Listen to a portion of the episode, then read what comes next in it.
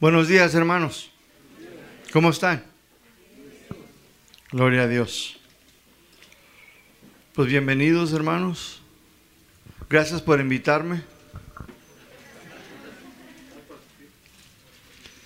Vamos a continuar estudiando los salmos. ¿Y cuántos han recibido de parte de los salmos, de la palabra? ¿Nomás cinco? ¿Y los demás? Pues bueno, hoy les vamos a dar duro. Los salmos, mis hermanos, pues nos hablan a todos. Los salmos, mis hermanos, fueron escritos allí por los judíos, los israelitas que tuvieron sus propias experiencias. Y hay salmos de advertencia, hay salmos de júbilo, de victoria, hay salmos de tristeza, de soledad, de fracaso, pero al final todos traen gozo, todos traen un final victorioso de parte de Dios. Y los salmos pues son importantes porque son experiencias reales. Fueron vivencias, se dice, vivencias que estos personajes de la Biblia tuvieron. Y aquí mis hermanos, pues miren, cada uno de ustedes ha tenido sus propias vivencias, experiencias. Y Dios, mis hermanos, pues a todos nosotros nos ha permitido también experimentar muchas cosas buenas en la vida. Y pudiéramos también escribir salmos. Pero bueno, estos fueron plasmados aquí en la Biblia para que nosotros aprendiéramos de ellos. Entonces hoy en, esta mañana, si usted tiene su Biblia, ¿cuántos traen su Biblia? ¿Cuántos no traen Biblia? Bueno, pues que un cristiano lo comparta con, con ese hermanito. ¿Qué les parece? Para que no se pierdan. ¿Por qué lo digo? Porque en esta iglesia, mis hermanos, siempre queremos ser bíblicos. Queremos que ustedes aprendan, conozcan la palabra de Dios, pero sobre todo que conozcan y entiendan que aquí predicamos lo que está en la Biblia y no lo que yo creo, lo que yo pienso, lo que yo digo o lo que digo Julanito, Julanita. No, porque el hombre comete errores, ¿sí o no? Desde que se comenzó con Adán y Eva, no hemos parado, mis hermanos. El hombre todo lo destruye, todo lo hace un desorden, ¿sí o no? Mujer y varón, ¿sí o no?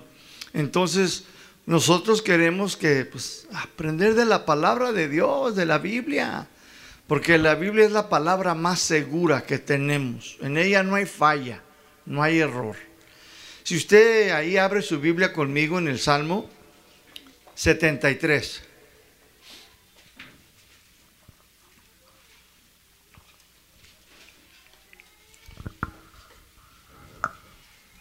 Salmo 73. Esta es una de las razones cual, las cuales, mis hermanos, muchas personas han sido extraviadas, perdidas, confundidas, porque van a iglesias ¿sí? y piensan que lo que dice el pastor es la verdad. Y piensan que por lo que dice el que está acá atrás, así es. Pero vaya sorpresa, que no siempre es así. Por eso nosotros, los cristianos, y más aquí, pues se les anima a traer una Biblia para que ustedes no le engañen, para que ustedes no les digan cosas que, que Dios no dijo para que después no les puedan prometer cosas que Dios no prometió. Y eso es importante. Lo que no es bíblico, mis hermanos, no trae transformación a tu vida. No te va a confrontar. Lo que no es bíblico, mis hermanos, jamás te va a renovar tu mente. Lo que no es bíblico jamás traerá sanidad a tu vida, ni respuestas a tu problema, ni a tu situación. Lo que sí trae salvación, sanidad, restauración, transformación y un cambio a la vida de la gente es la palabra de Dios. ¿Cuántos dicen amén? Entonces por eso nosotros valoramos mucho el que traigan sus Biblias. Porque aquí, mis hermanos, pues queremos ser una iglesia bíblica, que enseñamos lo que escrito está. Y punto. ¿Por qué? Porque sabemos que eso es lo que te va a cambiar.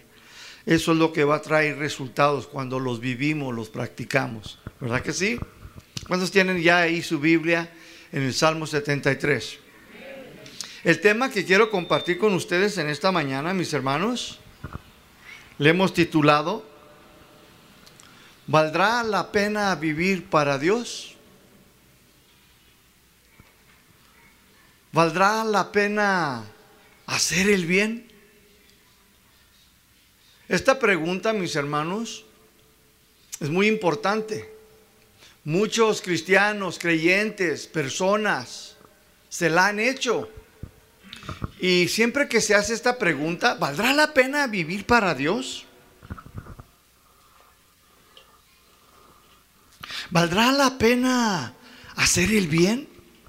Se la hacen siempre en medio de una tempestad se la hacen siempre en medio de unas malas circunstancias, pero se las hacen. El cristiano siempre, mis hermanos, tarde o que temprano se puede hacer esta pregunta. Quizás tú estás aquí en esta mañana y digas, ya tengo aquí varios años, ¿valdrá la pena vivir para Dios? ¿Valdrá la pena hacer el bien? ¿Valdrá la pena?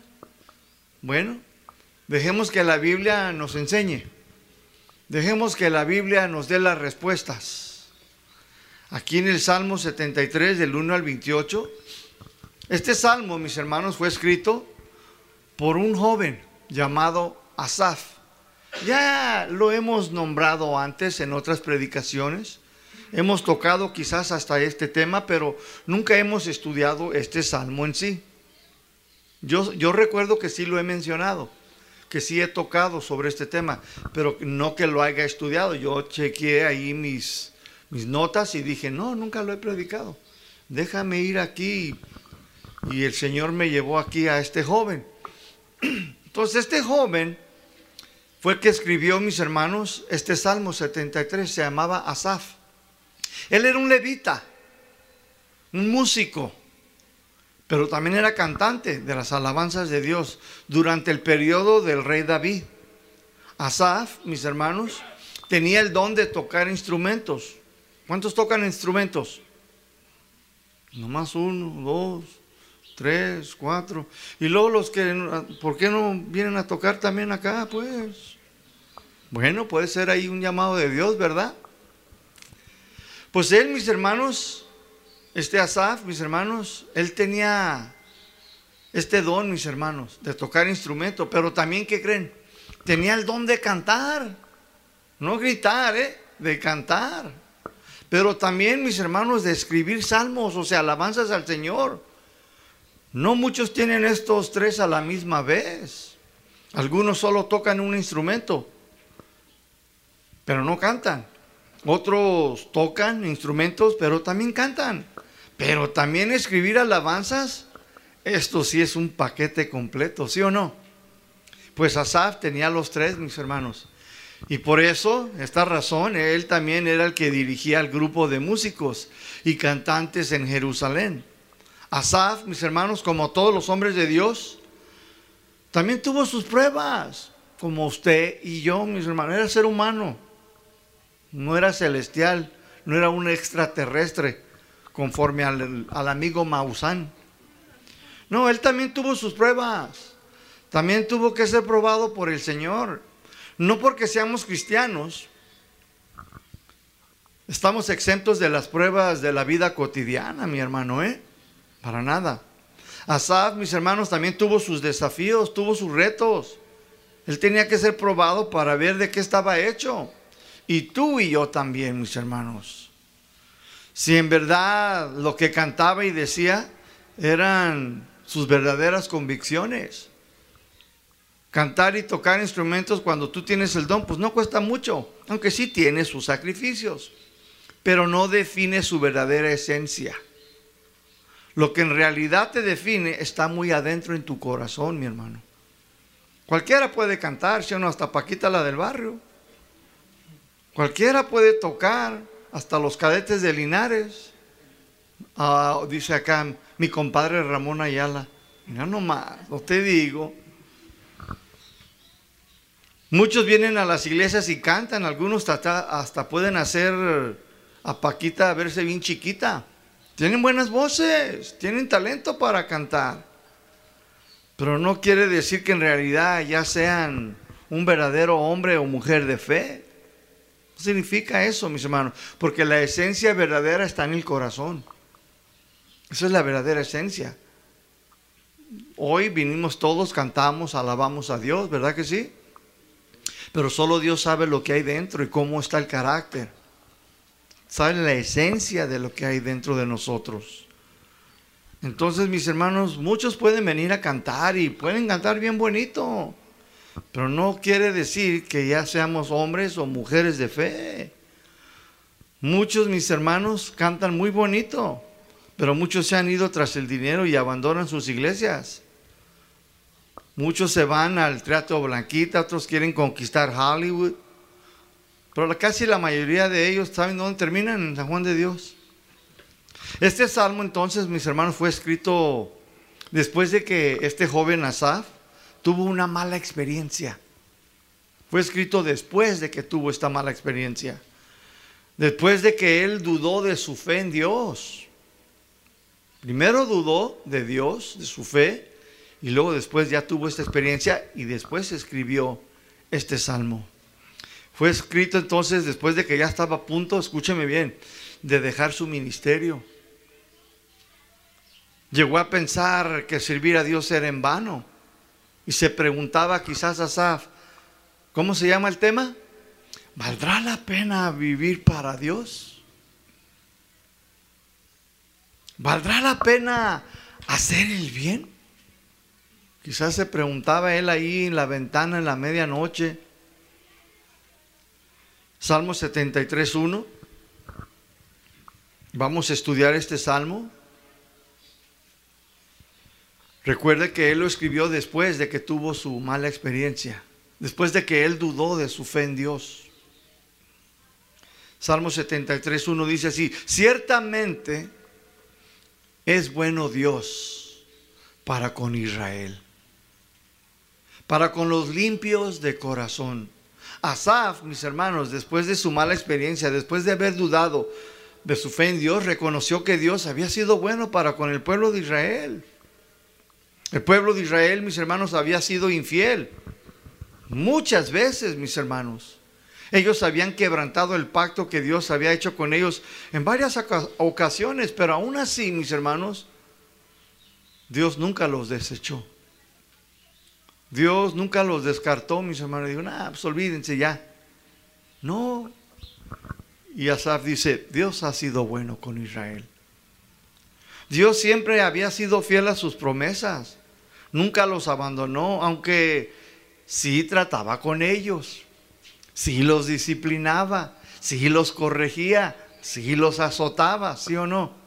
Porque Dios a quien ama, los corrige, los disciplina, los azota. Si alguien te dice a ti, Dios no castiga, dile, lee tu Biblia, lee la Biblia, porque yo hace muchos años yo escuchaba mucho eso. Dios no castiga, Dios es todo amor. Pero ahora, ahora me dicen eso, le digo, Simón, le digo, lee Hebreos 12 y verás que a quien Dios ama lo azota, lo corrige y lo disciplina. Porque lo ama, porque es su hijo. ¿Cuántos de ustedes tienen hijos? ¿Lo ama? Entonces lo corrige, ¿sí o no? Lo azota también si son, es necesario. No le da sus ahí. Claro, porque si no lo hace, que sí que no lo ama. Lo está echando a perder. Entonces aquí Asaf, mis hermanos, cuando habla de que Dios había sido bueno con Israel, le estaba hablando a la asamblea de Israel, a los líderes de aquella nación, aquellos que estaban encargados de guiar al pueblo de Dios. Asaf también sabía que Dios había sido bueno con los limpios de corazón. Los limpios del corazón, mis hermanos, son aquellos que tienen un corazón verdaderamente arrepentido. Son aquellos que se duelen cuando pecan y se arrepienten ante Dios. Cuando tú pecas, ¿te sientes mal? Cuando tú pecas y haces algo que no deberías, ¿te redarguye el corazón? A mí sí, mis hermanos, yo no tengo paz. Si yo llego a flaquear o a hacer una cosita, ando, ando nada tranquilo, no hay tranquilidad, no hay paz en mi interior. Incluso con mi esposa. cualquier desacuerdo y que no lleguemos a un acuerdo, no hay paz. Después le digo, no, no, ¿sabes qué? Mira, vamos a hacer esto y este otro. Siempre tomo la batuta. Siempre le digo, no, no, no, ven, siéntate, vamos a cerrar esto. Porque ya sé que no va a haber tranquilidad ni en ella ni en mí. Y después ahí anda uno con cara de fuchi, ¿verdad? Durante el día. Y luego después uno duerme con la espalda así y el otro así, ¿sí o no? Y tengo hambre, ¿verdad? Pues ahí hazte. ¿Verdad? Tengo sueño, pues ahí está con el perro. Ah, no tanto, pero, pero no hay tranquilidad, no hay paz, mis hermanos. Entonces, mis hermanos, Asaf sabía, mis hermanos, que Dios había sido bueno con los limpios de corazón, con aquellos que estaban verdaderamente arrepentidos. Son aquellos que se duelen, mis hermanos, que no están en paz, no, no hay a gusto, no, hay, no están a gusto si no se han arrepentido ante Dios. Limpios de corazón nos habla de la importancia entonces de las actitudes que tenemos cuando estamos en situaciones adversas, cuando cometemos errores. ¿Cuál es tu actitud? ¿Cómo respondes? Si cuando pecamos no tenemos una actitud humilde, modesta, de arrepentimiento, vamos a seguir teniendo un corazón sucio. Si tu actitud sigue grosera, de mala gana, pues seguirás teniendo un corazón enfermo. No es sano, no está limpio. La palabra corazón, mis hermanos, se encuentra seis veces en este Salmo 37, 73. Seis veces, mis hermanos. ¿Por qué? Pues el estado de tu corazón determina la dirección de tu vida. ¿No dice la palabra de Dios? Guarda tu corazón sobre todas las cosas, porque de él mana la vida. Es la actitud, mis hermanos, que tú y yo tengamos. Entonces, mis hermanos, el estado de tu corazón determina la dirección de tu vida. De cuál va a ser tu día el día de hoy, de cómo va a ser mañana. Limpios de corazón también nos habla y nos dice que la única manera de tener un corazón limpio es cuando tú te lavas con la sangre de Cristo. ¿Cuántos dicen amén? Por sí solos no lo vamos a poder obtener, mis hermanos. Dios es bueno entonces con los limpios de corazón. Son aquellos que se han arrepentido y han lavado sus pecados con la sangre de Cristo. Estos son los verdaderos limpios de corazón, mis hermanos. Una vez preguntaron, ¿Y cuál es la verdadera iglesia de Cristo? Porque allá ellos dicen que son la verdadera iglesia. Y los de allá son eh, de otra denominación y ellos dicen que también son la verdad. Todos dicen tener la verdad. ¿Quieren saber cuál es la verdadera iglesia de Cristo? Los limpios de corazón. En aquella iglesia puede haber gente que es limpia de corazón, pero también puede haber gente que no es limpia de corazón. Aquí puede haber gente que está limpia de corazón y puede haber algunos que todavía no son o no se han lavado con la sangre de Cristo. Entonces la verdadera iglesia, mis hermanos, se encuentra solamente en las personas que han lavado sus pecados en la sangre del Cordero de Dios. Esa es la iglesia de Cristo, con los limpios de corazón. Por sí solos no podemos, mis hermanos. Si nosotros confesamos nuestros pecados, ¿verdad? El Señor es fiel y justo. ¿Para qué? Para perdonar nuestros pecados. Pero necesitamos confesarlos. Si no los confiesas, si nomás los piensas, es otro rollo. No, necesitamos confesarlos, aceptarlo, reconocerlo. Y Dios nos perdona, pero sobre todo es reconocer que la sangre de Cristo fue derramada para el perdón de pecados. Esos son los limpios de corazón. Y aquí, mis hermanos, Asaf estaba diciendo, Dios ha sido bueno con Israel. La ha regado, la ha fallado. Le, le, han puesto los cuernos, le han sido infiel en la idolatría, en las cosas del mundo. Dice, pero Dios ha sido bueno. ¿Dios no ha sido bueno contigo? ¿Y tú le has flaqueado? ¿Y Dios sigue estando ahí a tu lado? ¿Cuántos dicen, gracias Señor? Y dice, y pero no solamente, dice, pero también con los limpios del corazón. Sabemos que pues, nosotros mismos no podemos, mis hermanos. Necesitamos ir ante Dios y pedirle al Señor que me limpie, que me lave con su preciosa sangre. Escúchenme, mis hermanos. Pero aunque te arrepientas, y te laves y tengas un corazón limpio, no te vas a escapar de las pruebas de Dios en tu vida. Eso es algo maravilloso, es importante hacer eso. Pero eso no significa que tú y yo podamos escapar, mis hermanos. O que estamos exentos de ser probados. No. Nadie, mis hermanos. ¿Cuántos? Aunque te arrepientas y te laves, mis hermanos, con la sangre de Cristo y tengas un corazón limpio, no puedes escapar, mi hermano, de ser probado por el Señor. El rey David, mis hermanos, un día fue a puesta a prueba su corazón y le falló a Dios y clamó en el Salmo 51, dame un corazón limpio, Señor. ¿Sí o no? El Salmo 51, mis hermanos, es un salmo que David escribió después de que cometió adulterio. Y ahí dice, lávame, límpiame, Señor. Límpiame, dame un corazón limpio, dice, y un espíritu recto dentro de mí. ¿Qué, pedía? El perdón. Y que su corazón fuera limpiado y que le diera un espíritu recto. Todos seremos probados por Dios, mis hermanos. ¿Cuántos?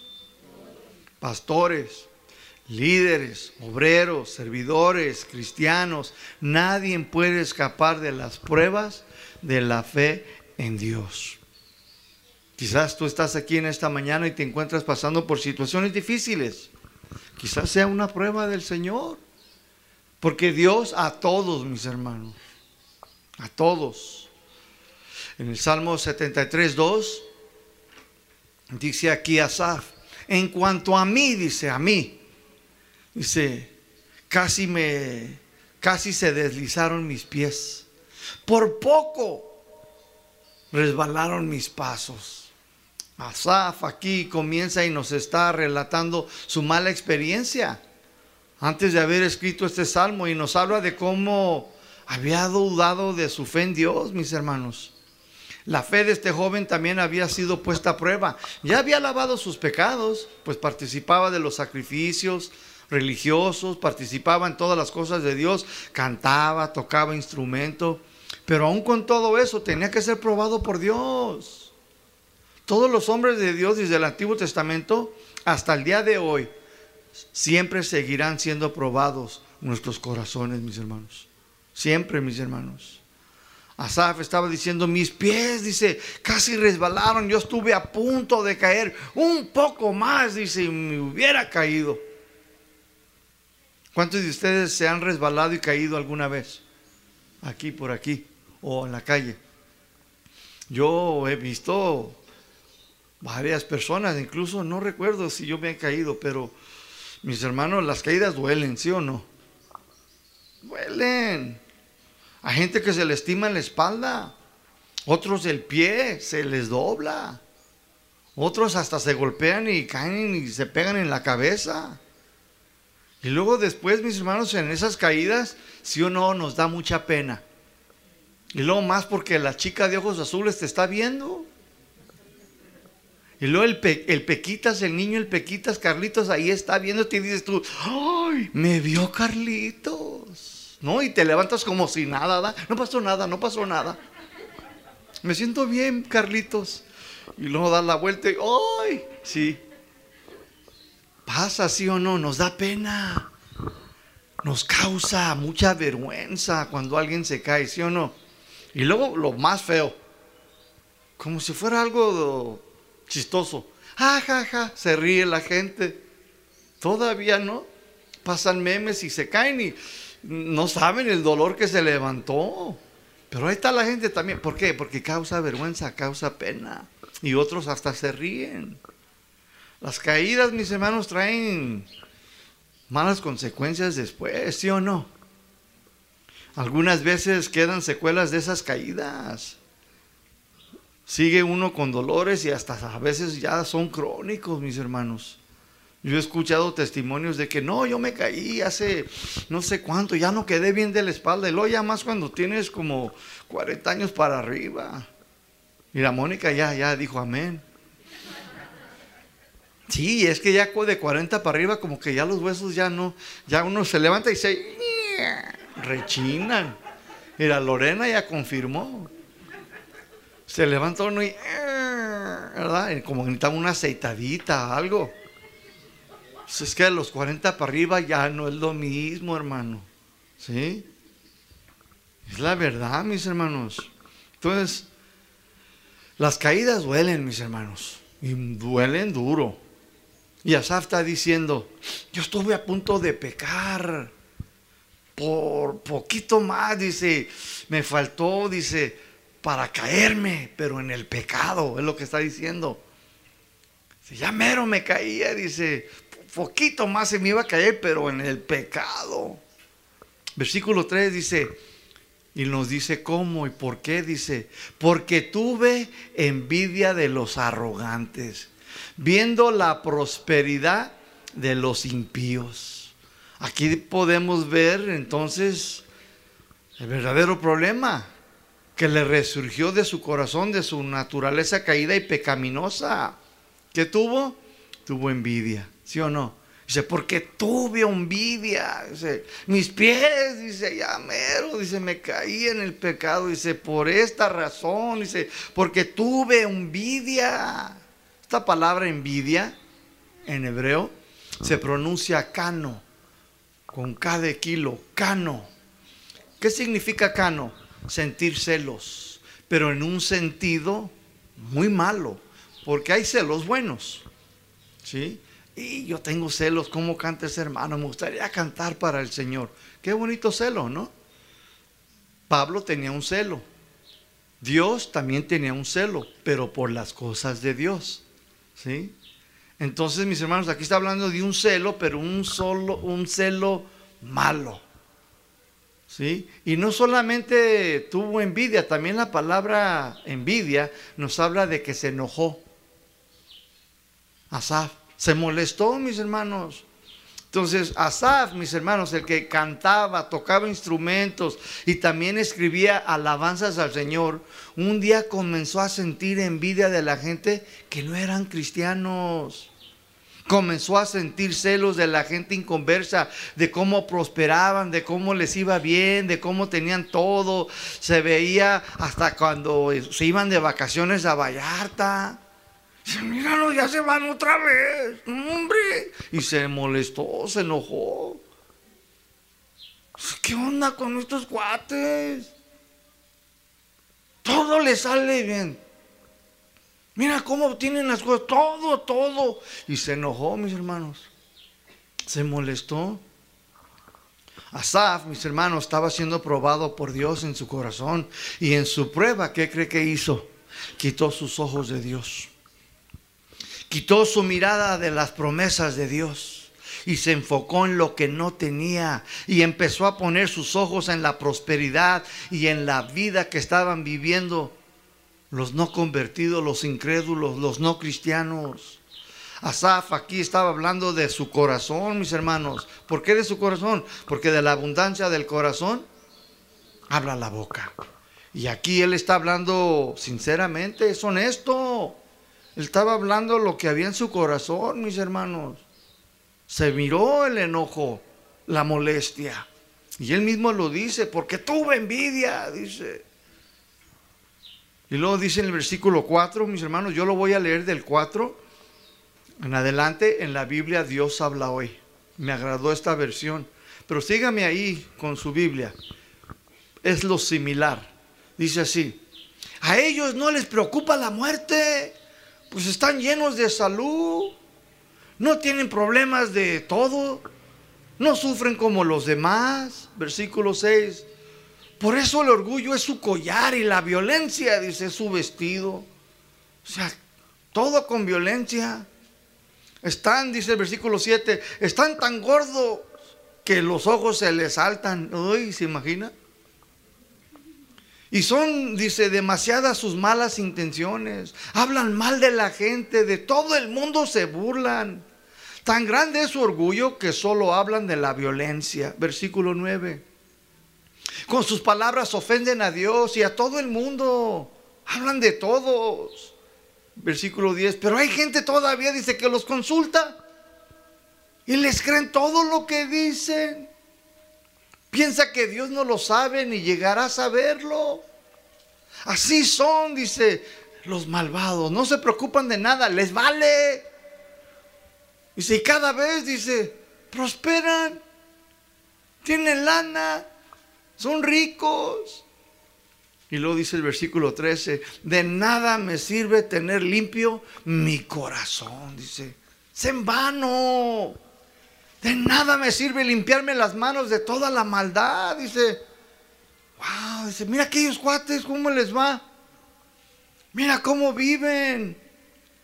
Versículo 14 dice, pues a todas horas yo, dice, yo recibo golpes y soy castigado, dice, todas las mañanas. Si hubiera yo pensado como ellos, habría traicionado a tus hijos. Y luego dice el versículo 16. Traté, dice, de comprender esto. Yo traté de entenderlo, dice, pero me era bien difícil comprender esto. Yo no lo entendía. Yo pensé que si iba a la iglesia, todo me iba a ir bien. Yo pensé que se iba a ir y cantar y alabar a Dios, que las cosas pues se me iban a arreglar. Yo pensé que iba a ir y, y que pues me iba a sanar y que pues el Pancho iba a regresar, dice la señora. Y el chavo dice, pues yo pensé que todo iba a ser de color de rosas. Se me era difícil comprender, entender cómo a los inconversos viven la vida loca y no les pasa nada. De cómo adquirían muchas cosas materiales y prosperaban y no les pasaba nada. Asaf, aquí mis hermanos, comenzó a dudar y comenzó a preguntarse, ¿valdrá la pena vivir para Dios? ¿Valdrá la pena hacer el bien? Claro, mis hermanos, no lo podía entender. Era difícil. Asaf, mis hermanos, este nombre significa el que se congrega en hebreo. ¿Usted se imagina? ¿Cómo le vamos a poner al niño? Ah, ponle el que se congrega. Y que si se congregaba, y quizás mamá y papá, pues eran unos sólidos cristianos que creció en la iglesia. Y él empezó a tocar instrumento, a cantar, a escribir canciones, alabanzas para Dios. Y dice su mamá, no, es que este, aquí quiero que mi hijo esté en la iglesia. Qué bonito, ¿no? Pues eso significa su nombre, Asaf. El que se congrega. Preguntan, ¿dónde se congregaba? Pues en su templo, en su iglesia. Asaf, entonces el que se congrega en su iglesia, en su templo, para adorar a Dios, ¿qué cree? Fue puesto a prueba. ¿Usted se congrega? Pues también va a ser puesto a prueba.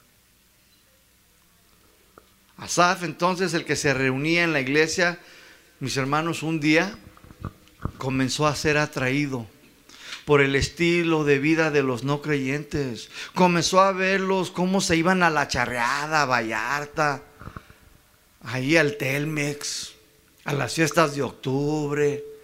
Y luego miraba cómo salían algunos y algunas, hasta las chanclas. Y que no les pasaba nada. Pensó a ver, dice, órale, dice, mira. Mira la trocota que trae el, el Javi. Órale. Mira la Lupita, mírala, ya trae su moto, su scooter. Ay, mírala, ya se hizo sus uñas. Ya se puso peluca. hasta con lentes de contacto.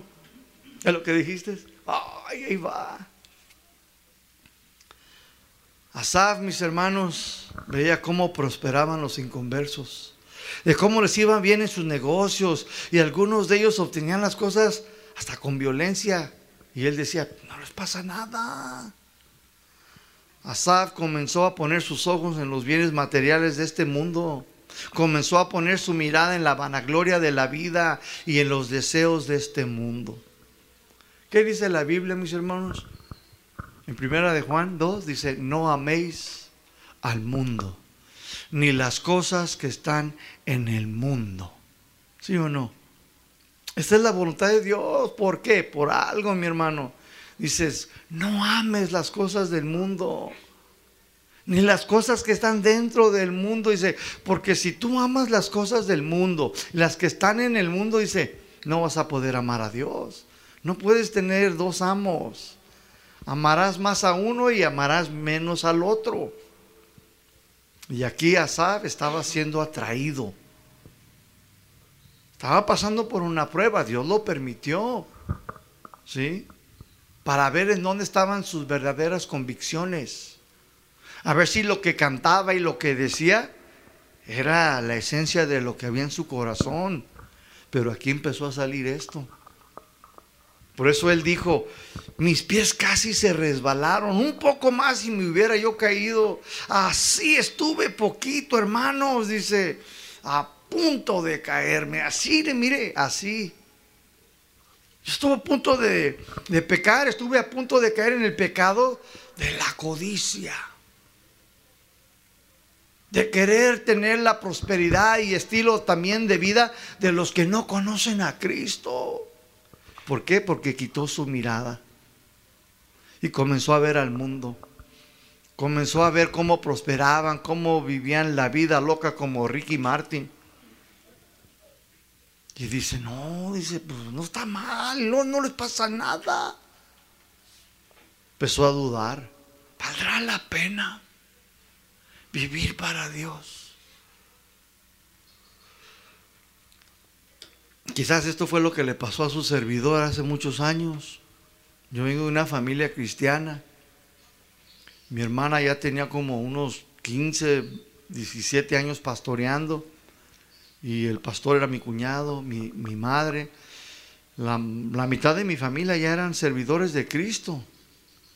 Y yo los miraba y miraba cómo se peleaban, cómo sufrían, padecían, iban al doctor y las cosas no les salían. Se y yo decía, valdrá la pena, quizás esto fue lo que me pasó. ¿Valdrá? Y luego volteaba para el mundo. Y decía, órale, no les pasa nada. Escúchenme. ¿Cuántos jóvenes hay aquí? Levante su manita. Jóvenes adultos también. Sí. Ustedes también, los más pequeños hasta el más grande, están en peligro también de caer en las tentaciones del mundo presente. Están las discotecas, las fiestas, las pasiones de la carne, Muchos jóvenes piensan, mis hermanos, que la vida es puro vacilón y fiesta. Los jóvenes adultos, estoy hablando de los de 30, 40, que toda, que están solos, también van a ser probados en su fe en Dios, en sus convicciones, en lo que creen y deben de poner, escúchenme bien, sus ojos en el autor y consumidor de su fe. Deben de poner su mirada en las promesas del Señor, en su palabra, para que no caigan en las tentaciones de este mundo presente, mis hermanos. Recuerden que las caídas son vergonzosas. Traen también mucho dolor y consecuencias a nuestras vidas. Muchos no se han podido levantar y los que se han levantado, mis hermanos, fue por la pura, mera gracia de Dios, mi hermano. Es la verdad, mis hermanos. Esto no es un juego, mis hermanos. No todos saben responder al dolor y al sufrimiento que traen las consecuencias. Yo conozco gente que siguen el alcohol, que se han perdido, mis hermanos, después de las caídas. Conozco, escúcheme, hasta ministros. Tuve un amigo que fue ministro. Después de su caída, mis hermanos, cayó en prisión. Creo que le dieron 35 años. Wow, eso, eso, eso duele, mis hermanos. Yo nomás llegué como hasta 11, 12 por ahí. Pero aún a veces pienso, digo, malgasté toda mi vida, y pero 35, sálvame Cristo, como dicen otros, trágame tierra. Ya se les va toda su vida, mis hermanos. Creo que ya tenía él como 30 y algo cuando, cuando le sucedió eso. Wow. ¿Se acuerdan de David, mis hermanos? Un día también él fue puesto a prueba en su corazón. Y David, mis hermanos, escúcheme, él no, ya casi mero se resbalaba, no, este sí se cayó. Este sí se azotó, mi hermano, se dio duro, mis hermanos, David. Cayó en el pecado del adulterio. ¿Y su reino qué fue, mis hermanos? Fue dividido en dos. Su familia se le volteó. La gente, mis hermanos, también se le volteó. ¿Sí o no, mis hermanos? Aunque Dios lo perdonó. Pero escúcheme bien, las cosas ya no fueron lo mismo. Ya no fueron lo mismo, mis hermanos, para David. Pero hermanos, le tengo una buena noticia. Recordemos que cuando el cristiano cae, no quedará tirado porque Dios lo levanta. Dios no lo deja abandonado, ni se mis hermanos, ni lo deja ahí olvidado. No lo deja el Señor, si se arrepiente de todo corazón. ¿Cuántos dicen amén? Eso es lo bueno de Dios, mis hermanos. Que el Señor ve cuando alguien se cae y el Señor muchas veces está y dice, dame la mano, dame la mano, ven. Pero uno tiene que agarrar su mano y reconocer, aceptar. El Salmo 37, 24. Salmo 37, 24 dice, cuando el hombre, aquí está hablando del hombre cristiano, del creyente, del Hijo de Dios, dice, cuando el hombre cayere, no quedará postrado, o sea, tirado, abandonado. Dice, porque Jehová sostiene que su mano. Dios sostiene su mano, mis hermanos. Ahí lo agarra de su mano. Proverbios 24, 16. Proverbios 24, 16 dice, porque siete veces cae el justo y vuelve a levantarse, mas los impíos se hundirán en la desgracia. Los que no quieren, mis hermanos, los que no necesitan de la mano de Dios, los que tienen soberbia y orgullo, los que dicen, no pasa nada, yo me las arreglo, yo siempre me las he arreglado. Oh, sí. Pues aquí dice que el justo se cae siete veces, pero se vuelve a levantar, mis hermanos, se sacude. Yo tenía un amigo que se llamaba Benji, Benji. Y de chiquillo, mis hermanos, pues yo tenía como unos 12, 10 años y todos teníamos bicicletas, todos, puras bicicletas low riders, bajitas con rines y todo, ¿no? Bien arregladitas. Y todos nos íbamos a pasear por todas las calles. Pero Benji tenía una manera muy rara de bajarse. Íbamos a todo lo que da y Benji brincaba de la bicicleta. O sea, no ponía frenos, él brincaba. Y cuando brincaba, ¿qué cree? Pues siempre se iba de ojico. Para allá iba a dar Benji y lo estaba bien llenito. Estaba llenito el Benji. Era chicano, pero era más güerito. No, hombre, el Benny allá, ¡Pras, Benny! No pasa nada, no pasa nada. Rasguños, raspadas aquí. Así le pusieron después el raspado al Benji. Pero hermano se levantaba y se sacudía. Así era el Benji, mis hermanos. Pues así el Señor, mis hermanos, nos dice que el justo, mis hermanos, será levantado por Dios, pero siempre y cuando, y sí que, se, se arrepiente de todo corazón, ¿sí o no? Entonces, mis hermanos, escúcheme, debemos de tener mucho cuidado de las tentaciones que provienen de nuestra propia carne, de nuestros propios deseos carnales. Asaf, mis hermanos, quitó su mirada de las cosas de Dios, quitó su enfoque de lo espiritual y comenzó poco a poquito. Escúchame, no sucedió de la noche a la mañana. ¿El alcohólico se hace alcohólico de la noche a la mañana? Nadie cae de la noche a la mañana, mis hermanos. Nadie. Esto Asad, mis hermanos, quitó su mirada y poco a poquito se puso a ver cómo los inconversos se deleitaban en los placeres y cómo prosperaban y no les pasaba nada. Él comenzó así, mis hermanos. Cuando tú quitas tus ojos de las cosas de Dios y comienzas a poner tu mirada, tu enfoque en las cosas materiales, en los placeres de esta vida, en las tentaciones de tu propia carne, escúchame, van a resucitar, mi hermano van a resurgir. Si tú empiezas ahí a ver cosas que no debes, Empiezas a ver cosas de este mundo y, ay, oh, mira, se van a resurgir como un muerto. ¡Bum! Se van a levantar, mi hermano. Y después quizás no te la acabes. No vas a poder, mi hermano. Santiago capítulo 1, versículo 13. Santiago 1, 13. Mira lo que Santiago, este es medio hermano del Señor Jesucristo, el que escribió esta carta a Santiago. Esta carta la estamos estudiando los miércoles. La Biblia lo enseña, yo no.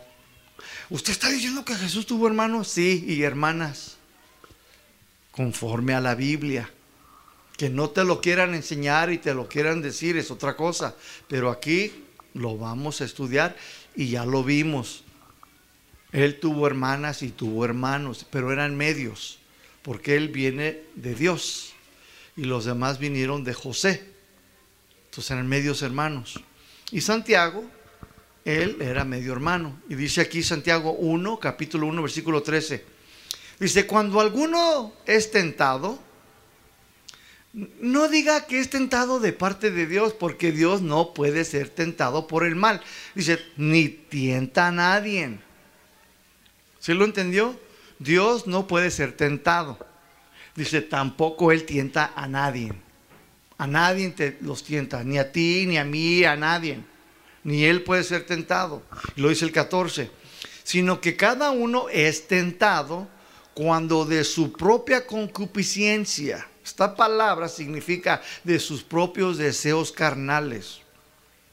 Entonces dice, sino que cada uno es tentado de sus propios deseos carnales, es atraído, atraído y seducido. Escúchenme, la prueba sí viene de Dios. Las tentaciones no vienen de Dios, las tentaciones vienen de nuestras concupiscencias, de nuestros propios deseos carnales, a causa de nuestra naturaleza caída. Nadie es perfecto aquí, ni lo vas a hacer en la tierra. Nadie. Todos tenemos debilidades y defectos. Y Dios quiere perfeccionar ese carácter. Y por medio de la sana doctrina, el Señor es fiel que comenzó esta buena obra en vosotros. ¿Cuántos dicen amén? Ya no somos lo mismo, yo ya no soy el mismo. Gloria a Dios. Entonces, mis hermanos, las pruebas, mis hermanos, de Dios vienen, cuando son pruebas de Dios, vienen para fortalecer nuestro carácter, nuestra fe en Dios, para que nuestra fe sea genuina, para que tus convicciones, sea lo que tú crees, lo que tú dices, y estés firme en Dios y no te resbales, para que no te caigas. Las tentaciones vienen de las tentaciones vienen de parte de Satanás y de tus propios deseos carnales y son para que le falles a Dios para que le falles a tu familia, para que te lastimes y para que lastimes a los que te rodean. Y luego para que se rompa tu relación con Dios y también con tu familia. A eso son las tentaciones. Las tentaciones no vienen de Dios, vienen del diablo, pero también vienen de tus propios deseos que traes aquí adentro a causa de tu naturaleza caída. ¿Sí? Y esto fue lo que le sucedió a Saf. Entonces Santiago aquí está diciendo, cada uno de ustedes, o sea, ustedes y yo también, dice, cada uno de ustedes es tentado cuando de sus propios deseos carnales son primero, dice que, atraídos y después seducidos. ¿Sí o no? Entonces, ¿qué es la palabra atraídos? Esta palabra atraídos viene de una palabra griega que se pronuncia exelco con cada kilo, excelco, que significa, escúcheme bien, atraído significa arrastrar, jalar. Mm, vente para acá, chiquito, vente para acá, chiquita. Te empieza a traer. Mónica nos puso un ejemplo el otro día. Ella hace pan y galletas. Bueno, eso fue hace como 100 años. Nomás dejó el sign ahí. Se hacen pasteles de lote. Pero cuando hacía pasteles de lote hace como 100 años, la gente pasaba y le hacía, se iban derechito a su casa. Así huele rico, ¿no? El pan, cuando alguien lo está cocinando. Bueno, De eso está hablando aquí, atraer, jalar, arrastrar. Y luego dice seducido.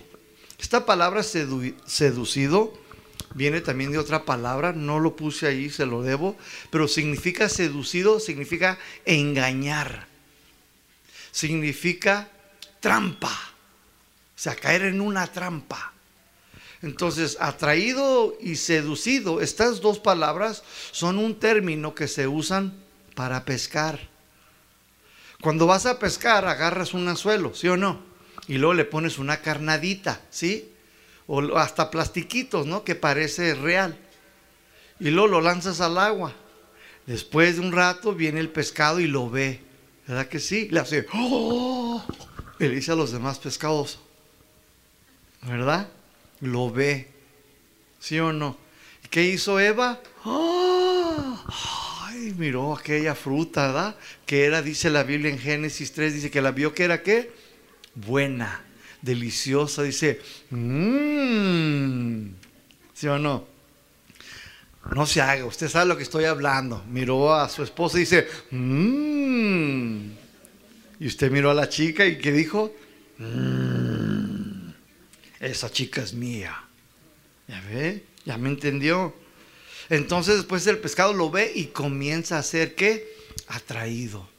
Y luego después es que seducido, engañado. Ahí va, ¿sí? Y después cae en qué? En la trampa. Y luego después es llevado a dónde? Pues a la cazuela, a la muerte. Y vamos a comérnoslo. Asaf entonces, mis hermanos, empezó, mis hermanos, en la concupiscencia de su propio deseo carnal. Pero esto sucedió cuando él quitó qué? Sus ojos. Quitó sus ojos de las cosas de Dios.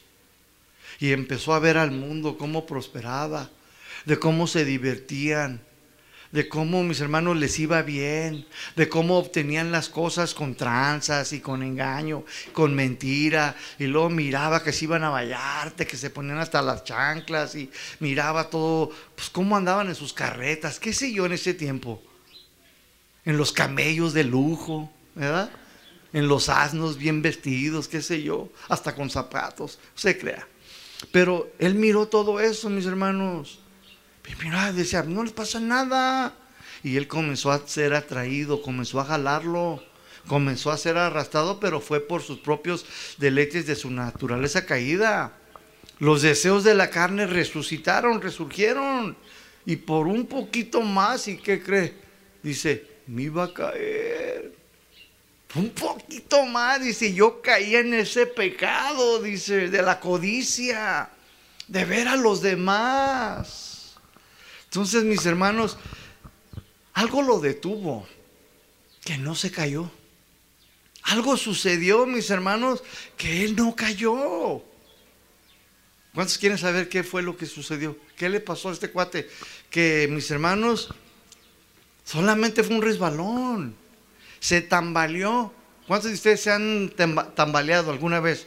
Como que, ay, me voy a caer y no te agarras y no te caes. ¿Cuántos de ustedes? A mí, yo, eso sí me ha pasado a mí. Yo me acuerdo que, ay, me iba a caer y me agarro. Pero no, y eso fue lo que le sucedió a él, mis hermanos. Perdió su equilibrio, pero no se cayó, mis hermanos. No se dio un guamazo, como dicen aquí en el salto. O sea, no se golpeó. No pasó, no pasó por pena ni vergüenza en su vida, mis hermanos. Nadie se burló de él. Ah, nada, nada, nada de eso. Nada más, mis hermanos, fue un desequilibrio, un tambalear. Wow.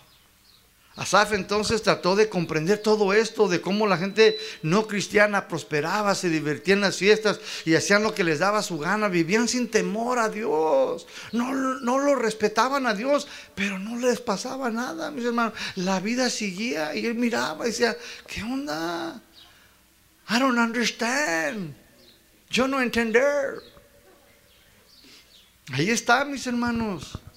Sin embargo, él, mis hermanos, se, portaba bien, iba a la iglesia, adoraba a Dios, daba su diezmo, oraba, cantaba, tocaba instrumentos. Y la vida para él era bien difícil. Había un precio que pagar para vivir en la santidad y guardarse. Decía, no, no puedo hacer lo que, no puedo ni echarme unas micheladas. No puedo ni siquiera irme a ver a Paquita, ni al Telmex, a mirar el potrillo. No podía hacer nada. Y él no lo entendía, mi hermano. Por eso dice ahí en el versículo 16, Salmo 73, 16, dice, no comprendo. Porque el cristiano dice, no prospera, no entiendo lo que los inconversos tienen, por qué se divierten, dice, en el pecado y no les pasa nada. Dice, yo no lo entiendo, dice, traté de entenderlo, de comprenderlo, pero no pude, dice, no, no, me es bien difícil. Mira hermano, cuando tú quitas tus ojos de Cristo, de las promesas, se te nubla la vida espiritual. Cuando te enfocas en tus problemas, no vas a poder ver más allá. Y es lo que le pasó a él ya no podían comprender, no podía entender. Pero ¿qué le pasó a mi hermano? Que nada más fue un desequilibrio, un tambaleón. ¿Qué sucedió? ¿Qué lo detuvo, mis hermanos? ¿Eh? Aquí fue donde él dijo, mis hermanos, traté de comprender, dice, pero es bien difícil. Pregunta, ¿cómo se llama el tema? Y ahí en el 16 dice, traté de comprenderlo, pero me es difícil. ¿Valdrá la pena vivir para Dios? ¿Valdrá la pena que yo sea un buen marido? ¿Valdrá la pena que yo sea un buen cristiano, una buena esposa? ¿Valdrá la pena que yo me guarde en santidad? ¿Valdrá la pena que yo espere a que Dios me dé un esposo, una esposa? ¿Valdrá la pena que yo siga yendo ahí a la iglesia, dando mi diezmo? ¿Valdrá la pena? Quizás usted está aquí en esta mañana y diga, yo estoy pasando por una bien difícil, pero en verdad valdrá la pena. Él no lo entendía, mi hermano. Entonces, ¿qué lo detuvo? ¿Qué le sucedió que no se cayó? El versículo 17 te lo dice. Esto fue lo que sucedió, 17 al 20. Dice, hasta que entrando en el santuario de Dios, hasta que fui a casa de oración el salto, hasta que me congregué en la iglesia, dice, comprendí el fin de los no los no conversos, los no cristianos, dice, entendí el fin de ellos. Ciertamente, dice ahí, los has puesto en deslizadero. En asolamiento los harás caer. ¿Cómo han sido asolados de repente? Perecieron, se consumieron de terrores como sueño del que despierta. Así, Señor, cuando despierten menospreciarán su apariencia. O sea, ya cuando se vean van a ay, esto fue lo que sucedió, mis hermanos. Esto fue lo que no lo dejó que se resbalara, que se cayera y se golpeara y se lastimara. Asaf, mis hermanos, si usted nota, él siguió yendo al templo de Dios siguió en su ministerio, no lo abandonó, siguió congregándose y Dios sabía que no estaba contento con lo que tenía. Dios sabía que estaba pasando por la prueba, pero las concupiscencias, sus deseos carnales de su corazón resurgieron y comenzaron a, hacerlo anhelar, a codiciar las cosas de este mundo. Y el Señor en su misericordia un día le habló en el santuario, en la iglesia, mis hermanos. ¿Qué te dice esto, mis hermanos? Que Dios sí sabe por lo que tú hoy en esta tarde estás pasando. Dios no se ha olvidado de ti, mi hermano, mi hermana. Dios habló a su corazón y le hizo ver y entender lo que iba a suceder con esa gente, mis hermanos. ¿Tú crees que Dios se ha olvidado de ti? ¿Tú crees que Dios, mi hermano, no te tiene en su corazón, en su mente? Ciertamente, mis hermanos, Dios sabe que lo que estás pasando. Dios sabe. Y él dice, yo no entendía, me era difícil, dice, pero hasta que fui, dice, a la iglesia. Ahí fue en el templo, dice, donde yo comprendí el fin de esta gente que vive de esa manera, dice, que se divierten y que les vale gorro y que no tienen temor de Dios, no respetan a Dios. Dice, yo fue allí donde yo entendí. Entonces Dios, mis hermanos, ahí estaba con Asaf, mis hermanos. Él sabía por lo que le estaba pasando. ¿Y qué cree? Le dio palabra. Le hizo ver y entender, mis hermanos. Salmo ahí mismo 73 del 17 al 20. Entonces dice, fui al santuario de Dios y fue allí donde yo entendí cómo terminarán los inconversos. Comprendí dónde van a pasar el resto de sus vidas. Quedarán en el olvido, serán destruidos. Su propia desgracia, dice, acabará con ellos. Lo estoy leyendo de otra versión.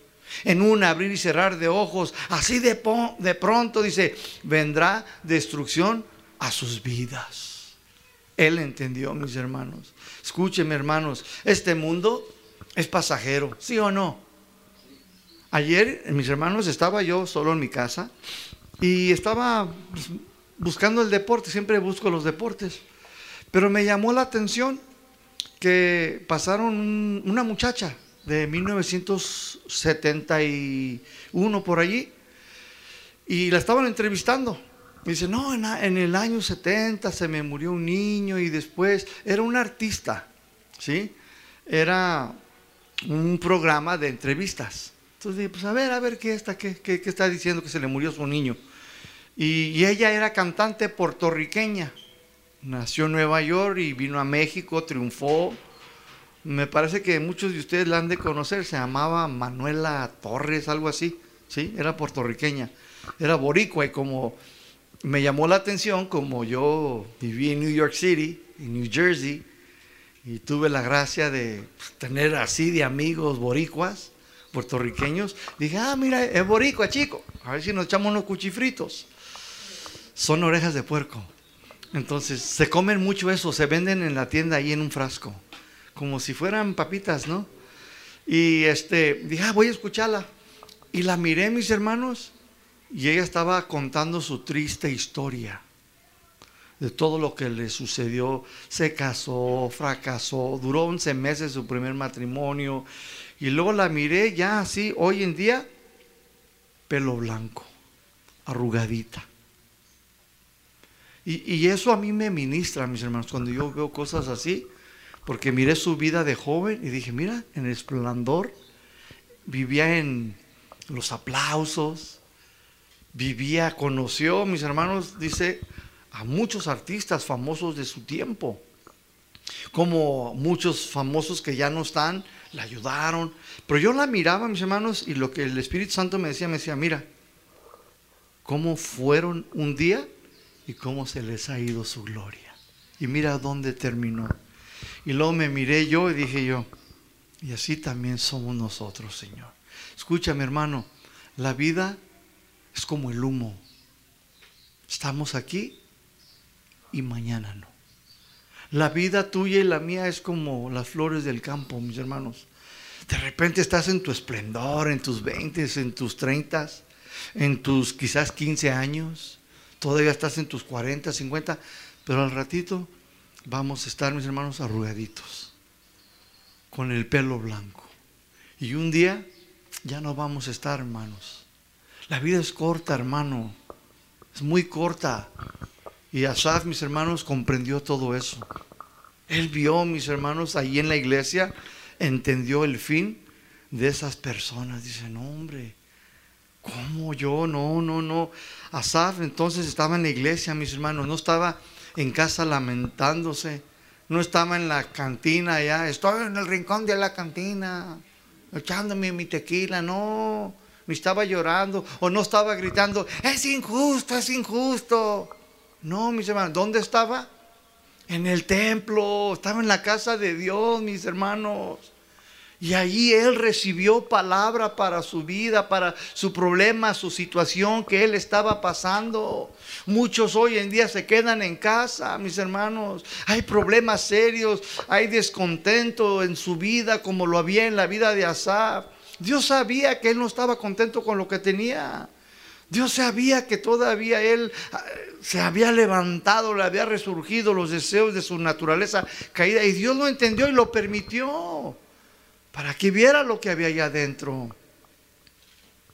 Pero él no, mis hermanos, él fue a la casa de Dios.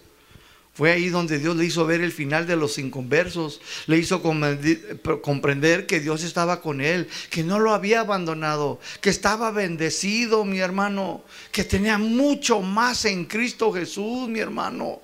Y dice, sí es cierto, yo puse mis ojos en lo que no tenía y se me olvidó lo que sí tenía ya en mí, en mi vida. Y dice en el Salmo 73, 21, para ir cerrando, mis hermanos, dice así, Salmo 73, 21, hasta el 26. Dice, yo lo voy a leer de una versión que se llama lenguaje sencillo. Escúcheme bien lo que dice después de que él comprendió y entendió. Dice, Dios mío, yo estuve muy afligido. O sea, no había gozo en su vida, no había paz. Estaba contento con lo que él estaba pasando, con lo que él veía. Dice, Dios mío, yo estuve muy afligido, dice, y me sentí muy amargado. He sido muy torpe, el versículo 22. O sea, muy testarudo, muy ignorante. Me he portado muy mal contigo, Dios. Me he portado, dice, como una bestia, como un animal, dice. Que no razoné, no pensé en eso.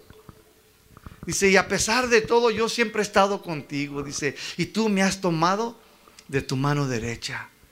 24 dice, me has guiado según tu consejo y después me recibirás en gloria. Versículo 25 dice, ¿a quién tengo yo en los cielos si no es a ti? Y luego mire lo que dice siguiente, dice, y fuera de ti, nada deseo. ¿En dónde? Ahora, ¿Usted lo ve todavía, mi hermano, envidiando, deseando las cosas del mundo? ¿Usted lo ve todavía él con ese deseo, con ese anhelo de tener lo que los inconversos tenían?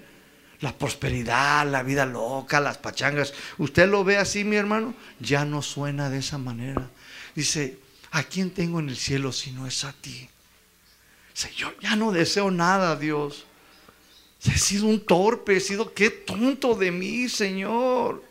Después de que tú ya me mostraste el fin de esta gente, en donde van a estar en el crujir de, día y de noche, el crujir de dientes, en un lago de fuego. Dice, no hombre, Señor, dice, qué tonto he sido, me he portado mal contigo. Mira cómo pensé, Señor, y estuve a punto de abandonar el ministerio, estuve a punto de caer en ese pecado de la codicia, dice, de dejarme llevar por las concupiscencias de mi propia carne, dice, por ver, por querer lo que otros tienen, todo por no aprender a estar contento con lo que tengo, dice, pero nada deseo, nada en esta tierra deseo. ¿Qué nos está diciendo, mis hermanos? Dejó de anhelar, dejó de codiciar las cosas de este mundo. Ya no quería la prosperidad del mundo, ya no quería los placeres de este mundo. Ahora Dios y Cristo eran suficiente para él. Ahora el Señor lo llenaba todo, ¿sí o no? Dice mi carne, 26, dice mi carne y mi corazón desfallecen, mas la roca de mi corazón y mi porción es Dios para siempre. Asaf, mis hermanos, entonces tambalearon sus pies. Por poco se deslizaba, ya mero se iba a caer en el pecado, pero la mano de Dios lo sostuvo y le habló a su corazón, mi hermano. Le dijo, no, Asaf, mira, todo eso que ellos tienen, todo eso, la manera que ellos viven, mira dónde van a terminar, Asaf. Asaf, ¿sabes lo que le causó? Temor de Dios pensó bien las cosas y comprendió que todo lo que tenía en Cristo Jesús valía la pena, mi hermano. Puso su mirada entonces ya en lo que tenía. ¿Y a quién tenía? ¿A quién tienes? Si tienes a Cristo, mi hermano, Cristo es suficiente, mi hermano. O el hombre nunca sabrá que Cristo es lo único que necesita hasta que Cristo sea lo único que tenga. Yo lo experimenté en mi vida. El hombre jamás sabrá que lo único que necesita es a Jesucristo. Pero nunca te vas a dar cuenta hasta, hasta, que sea lo único que tú tengas. Mientras tengas todas un montón de cosas, vas a amar más a uno y vas a menospreciar más al otro. Y yo me di cuenta cuando me quedé en cero, mi hermano. dije, tú eres todo lo que necesitas. Y Azar se miró en esa situación. Tuvo temor de Dios. Pensó bien las cosas y comprendió, mi hermano. 27 y 28 para cerrar. Dice que porque he aquí, Señor, dice, he aquí, los que se alejan de ti perecerán. ¿Los que qué? Los que abandonan. Los que se van. Mira, hermano, yo conozco gente que se ha ido de la iglesia, triste y lamentable. Y conozco otros que han abandonado. Y luego conozco a algunos que son como Andrés, que vienen por allá cada una vez al mes. Hermano, dice aquí, dice, porque he aquí los que se alejan de ti perecerán. Tú destruirás a todo aquel que de ti se aparta. ¿Quién lo va a hacer? Dios, no la iglesia, no el hombre, Dios. Dice, tú lo vas a hacer. ¿Por qué? Porque si tú no quieres nada con Dios, entonces Él dice, pues yo no quiero nada contigo. Si tú no quieres nada con mi hijo, está bien. Dale duro pues. 28 dice, dice Asaf, pero yo me acerqué a Dios. Pues para mí, lo estoy leyendo de otra versión. Dice, pero yo me acerqué a Dios. ¿A quién te debes de acercar en tu situación, en tu problema? Acércate a Dios. Congrégate. O quizás ahí en tu casita, agárrate con Dios, y habla mi situación, Dios. ¿Cómo le hago para salir de este rollo? Mira, Dios, me está pasando esto. Dios, y ciertamente Dios ya lo sabe. Y le habló a su corazón. Por eso él dice, pero yo me voy a acercar a Dios. Pues para mí, dice allí, es lo mejor. Tú, Señor, y Dios eres mi refugio. Y he de proclamar lo que has hecho. O sea, ¿cómo terminó? Dice, yo voy a decirle a la gente lo que me sucedió. Voy a proclamar, dice, voy a declarar lo que tú has hecho en mí. Voy a decirle a la gente que yo estuve a punto de resbalar. Muchos han caído, mis hermanos. Se han lastimado. Dios no quiere eso. Dios no quiere porque sabe que trae consecuencias dolorosas. Pero Él también, mis hermanos, dice, pero si a alguien le pasa eso, dice, yo te levanto si te arrepientes. Yo te restauro si tú quieres. Pero hermanos, no hay necesidad. Ya te caíste varias veces, ya has cometido varios errores. Aprende, aprende del pasado. Para eso fueron escritas estas cosas, para que no nos suceda a nosotros. ¿Recuerdan el tema ese? Vivamos de qué? De los errores de los demás. Aprendamos, hermanos. Amén. Cierre sus ojos. Póngase de pie también.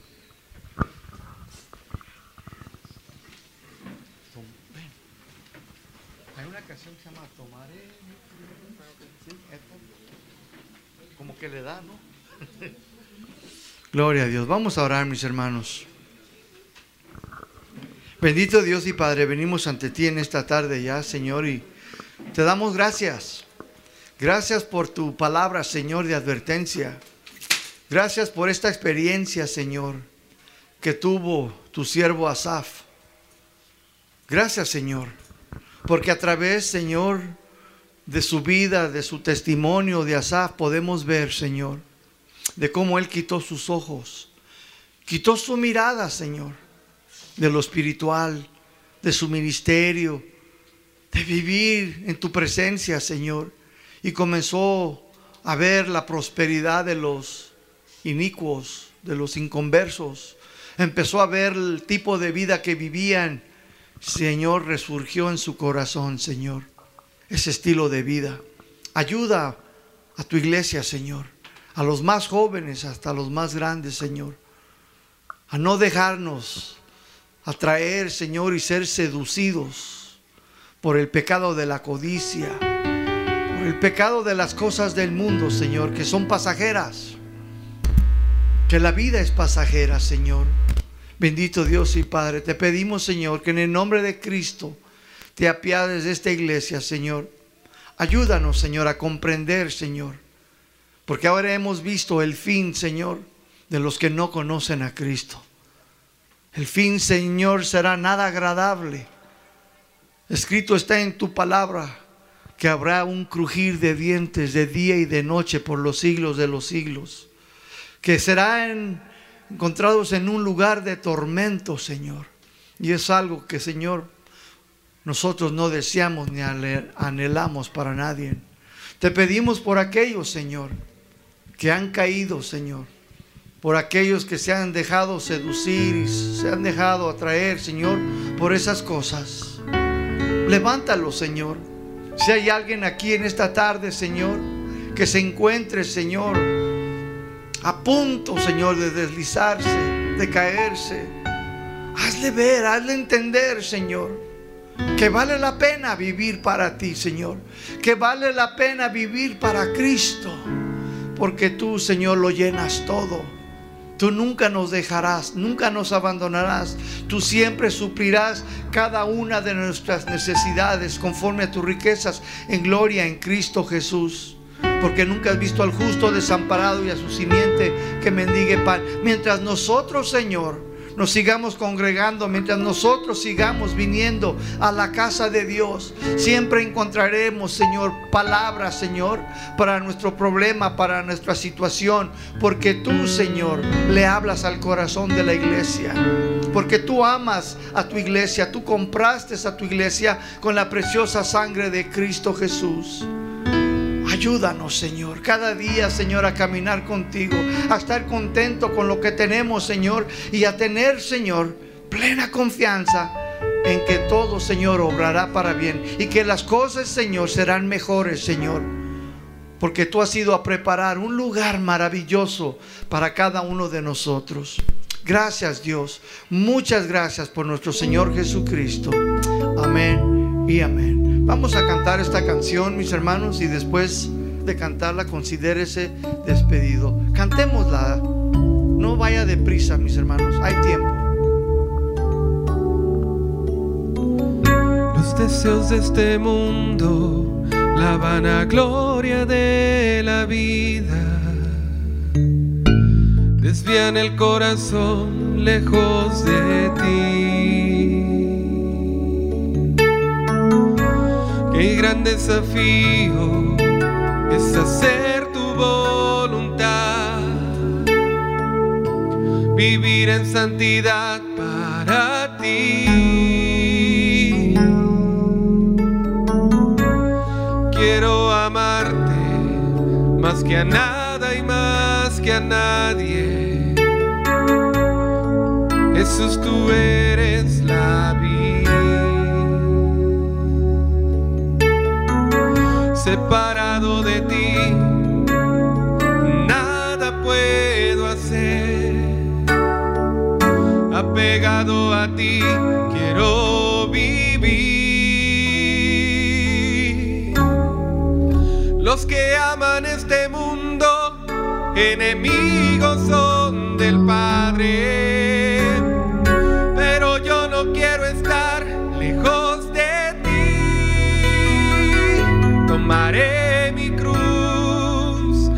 Seguiré Jesús, nunca podré pagarte que moriste en mi lugar. Tomaré mi cruz, me negaré a mí mismo, viviré para adorarte y no